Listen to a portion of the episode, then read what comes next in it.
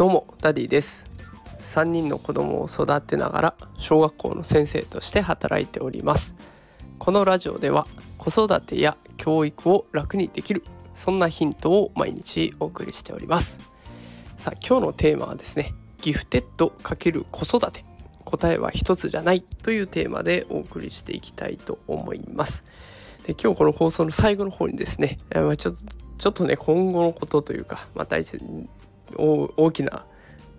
事件というかありましたのでちょっとそこを最後に付け加えます。でその前にねまずはギフテッドのことについて今日は放送していきたいと思います。皆さんギフテッドという言葉ねどうでしょうか？結構浸透してきたような感じがするんですけれども聞いたことありますでしょうかね？ギフテッドっていうのはウィキペディアによるとね一般的な人々と比較して先天的に顕著に高い知性や精神性共感的理解洞察力独創性優れた記憶力を持つ人々を指すなんていう風に書かれてるんですね。まあ難しく書くとこんな感じですけど、まあ、いわゆる天才みたいな人たちですね。分かりやすくギフテッドをと認定されるための目安の一つとしてね IQ130 以上っていうのが挙げられてるんですよ。で本来だったらねもっと細かくいろんな視点から、えー、ギフテッドって呼ばれる天才かどうかっていうのを見極める項目というかいやまあ検査をしていくわけなんですけれども分かりやすいので IQ130 以上っていうのがあります。でしかもこのギフテッドって2パターンあるそうで英才型というのと 2E 型というこの2つがあるんですね。英才型っていうのはいわゆる出来すぎくんみたいな何でもできちゃうよみたいな感じですね。でさその分周りからの評価も高い。でこの 2E 型っていうのがもう一個あるんですけれどもこれは能力に凸凹があるすっ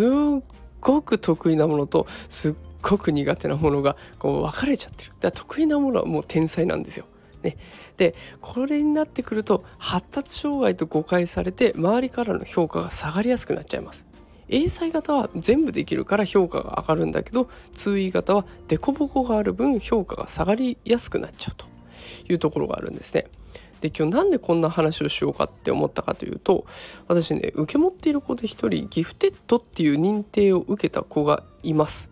でその子のねお母さんといろいろ話していって分かったことがたくさんあったので今日はこの答えは一つじゃないんだよっていうことで、えー、紹介をさせてもらえたらと思います。でその子がですねギフテッドっていうことを認定された後にお医者さん医療機関の方からいろんな団体、え、ギフテッド教育をしている団体を紹介されたそうです。もう何個も紹介されたということで全部見させてもらいましたが、まあ、例えば私立の小学校ギフテッド教育に力入れてますよとかあと放課後に行く塾ねそんな場所もあります。あとは病院での親子のセラピーとかもねあって、まあ、いろんな場所を提案されていました。でお母さんはねあのそのパンフレットを見せてくれながらね一言ボソッと言うんですよ。いや日本の学校が良かったでもまあしょうがないって日本の学校ってお母さんの中では日本の公立の小学校というイメージがあったんだと思います。でお母さん自身もねそのお子さんのこと考えながらどんなことができるんだろうって悩んでいる様子がありました。でこの日本の学校が良かったしょうがないっていう言葉でねやっぱり私自身も正直公立の小学校で勤務している手前この子の良さはここじゃ伸びにくいんじゃないかなって思っちゃってたんですよ。そうやっぱりねそんな風に思っていた自分が恥ずかしくなりました。公立でもやり方を変えればできるんじゃないかなってでこれから先ギフテッドの子受け持たないなんてことは絶対ありえないし可能性として絶対ゼロじゃないのでそういった子がまた出てきた時にねじゃあどうやっていけばいいんだこのまま奪い続けるのかって居場所をねそんなのおかしいですよね。で正直、まあ、今でもどうしたらいいか分かんない状態です。であのー、ただこうやってお話を伺ったその後ですねこのスタンド FM で前回前回、ね、何日か前に放送したもののコメントにね一つ素敵なコメントが返ってきたんですよ。いつもコメントくださる方ありがとうございます。世の中の大抵のこと答えは一つじゃないですもんね。まずは相手の話をじっくり聞いて理解したいですね。この答えは一つじゃないですもんね。っていう答えすごく刺さりました。お母さんの選択もで正解が一つは絶対限らないし私の今後の行動も正解が一つとは限らないわけですよ。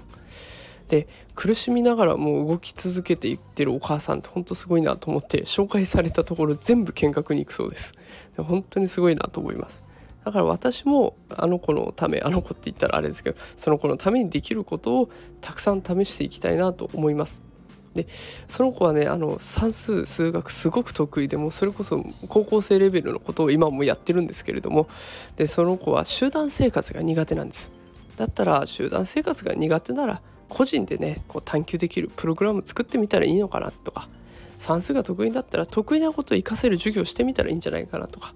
こういろんなことを今考えている最中で。もっとね柔軟に柔軟に学校っていう場所をもう一回自分自身私自身が捉え直していく必要があるんだろうなと思います。でもちろんねその子だけにフォーカス当てるんじゃなくてみんなその以降以外も活躍できる場所づくりっていうのを忘れないようにしていきたいと思います。さあ今週ね2学期が始まるっていう学校多くあるんじゃないでしょうか。でもうすでに始まってるっていうところもきっといっぱいあると思います。あのみんな何かに悩んでうまくいかなくってって苦しんでるわけですよね。きっとこれを聞いてくれてるあなたやあなたのお子さんも苦しんでると思います。答えは一つじゃないんです。ね、たくさん試してたくさん行動して自分に合うものを見つけていくっていう風に考えていったらいいのかなと思いますうまくいかないこともいっぱいあるしうまくいくこともいっぱいあると思います私もそういったうまくいくことをたくさん見つけられるように頑張っていこうかなと思いますあの2学期始まるということでうまくいかなくても諦めないでうまくいくものがこれからいっぱい見つかるので一緒に頑張ってやっていきましょう。という内容でございました。ということで今日はギフテッドのことについて、えー、放送をしてみました。でこれからですねちょっとこの先なんですがあの子どもたちがあのコロナの陽性反応ということでね、えー、出てしまいまして私自身もあと子どもたちも正直症状がない状態なんですよね。であのみんな元気なんだけど家から出られないという謎の状況になってしまいましてこれから子どもたちが家にいるだけに、放送が取れるかどうかね、ちょっと心配でございます。できるだけ頑張りたいと思いますが、あの、いつも聞いてくださってる方には申し訳ないなと思って、え先にここで謝っておこうかなと思います。あの、できるだけ放送していきたいと思いますが、今まで通りの放送になるかどうかわかりません。もしよかったら聞いてくれると嬉しいです。できるだけ頑張ってやっていきますのでよろしくお願いします。それでは皆さんまた明日頑張りたいと思いますので明日会いましょう。それでは皆さんさようなら。